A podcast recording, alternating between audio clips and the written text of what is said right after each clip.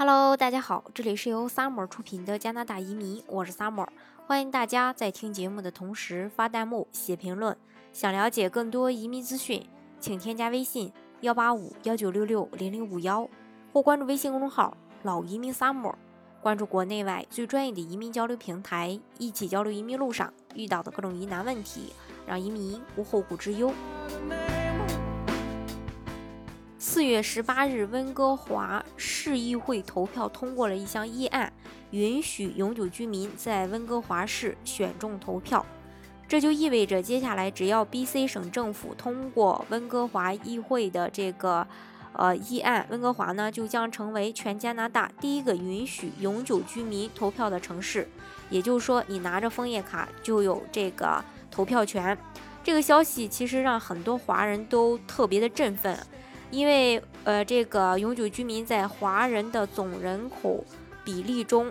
占比还是相当可观的，而这当中华人更是不可忽视的一股力量。获得投票权，就有权对城市命运走向做出选择，这也无疑会对很多还未还这个未成为公民的各族裔永久居民有益。但是，这个议案的通过也迅速的引发了争议。四月十九号，加拿大知名媒体 Global News 发布了一篇文章，名为《如果议案通过，那么一万九千名花钱买来温哥华身份的投资移民就可以就也可以投票了》。在温哥华，永久居民包括难民、技术工人、获取呃或赞助的家庭成员，同时也包括投资移民。根据 Global News 报道，投资移民都是非常有富有的人。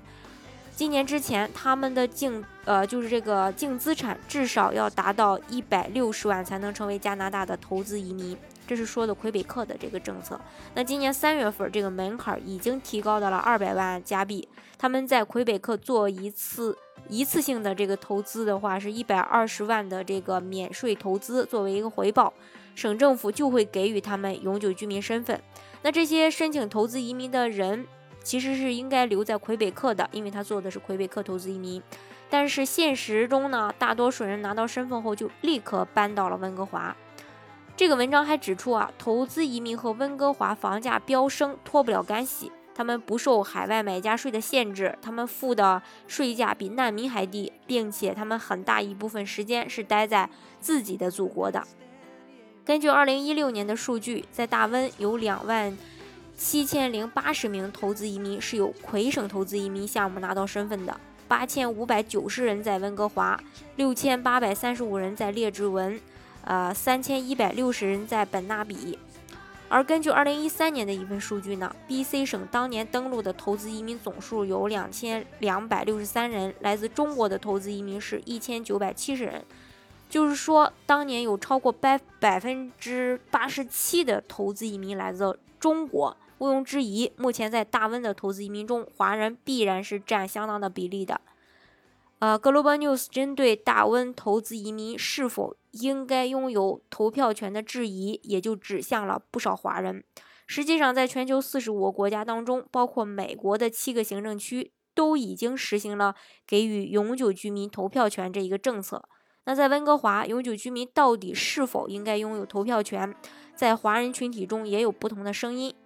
移民温哥华近十年的，呃，苏里胡女士表示啊，她不认为永久居民，呃，应当被给予投票权。胡女士虽然移民多年，但是一直是永久居民，没有加入加拿大国籍。如果你想参与这个国家的政治，那么首先你应该去申请成为这个国家的国民，宣誓忠于这个国家。对于永久居民来说，入籍并不是难事儿。如果你想投票，可以先去入籍。这是胡女士的看法。而从留学生变成新移民的列支文张女士则说，她强烈支持给予永久居民投票权。她说：“我们都是住在这座城市里的人，我们应该给予权利去决定我们这个城市的走向。”本纳比王先生另有看法，他认为三级政府的职能不同，联邦和省选事关国家重大要务，包括外交、国防、教育、公民权、司法行政等等。而市府只管理地方事务。他认为，联邦大选和省选应要求是加拿大籍，但市选与生活相关，可以开放永久居民投票。助理这项议案通过的一名温哥华市议员。呃，Rimer 称他听过很多温哥华永久居民的故事，他们有的是来这里学习受教育的，有的是为了逃离国家的战争苦难，有的人呢只是爱上了某个人，于是就留在了这里。永久居民必须在加拿大待满规定的时间，而公民完全不受限制，甚至可以好几年不在加拿大生活。那为什么公民都可以投票，永久居民却不可以呢？他是这么说的。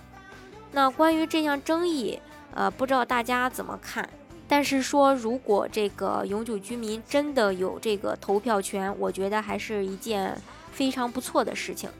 呃，如果是说你对于这个政治不是特别关心，对温哥华的发展也不是特别关心，你可以弃权。但是拥有了这项权利的话，那对华人也好，对其他的这个呃永久居民呃也好，我觉得都是一件非常不错的事情。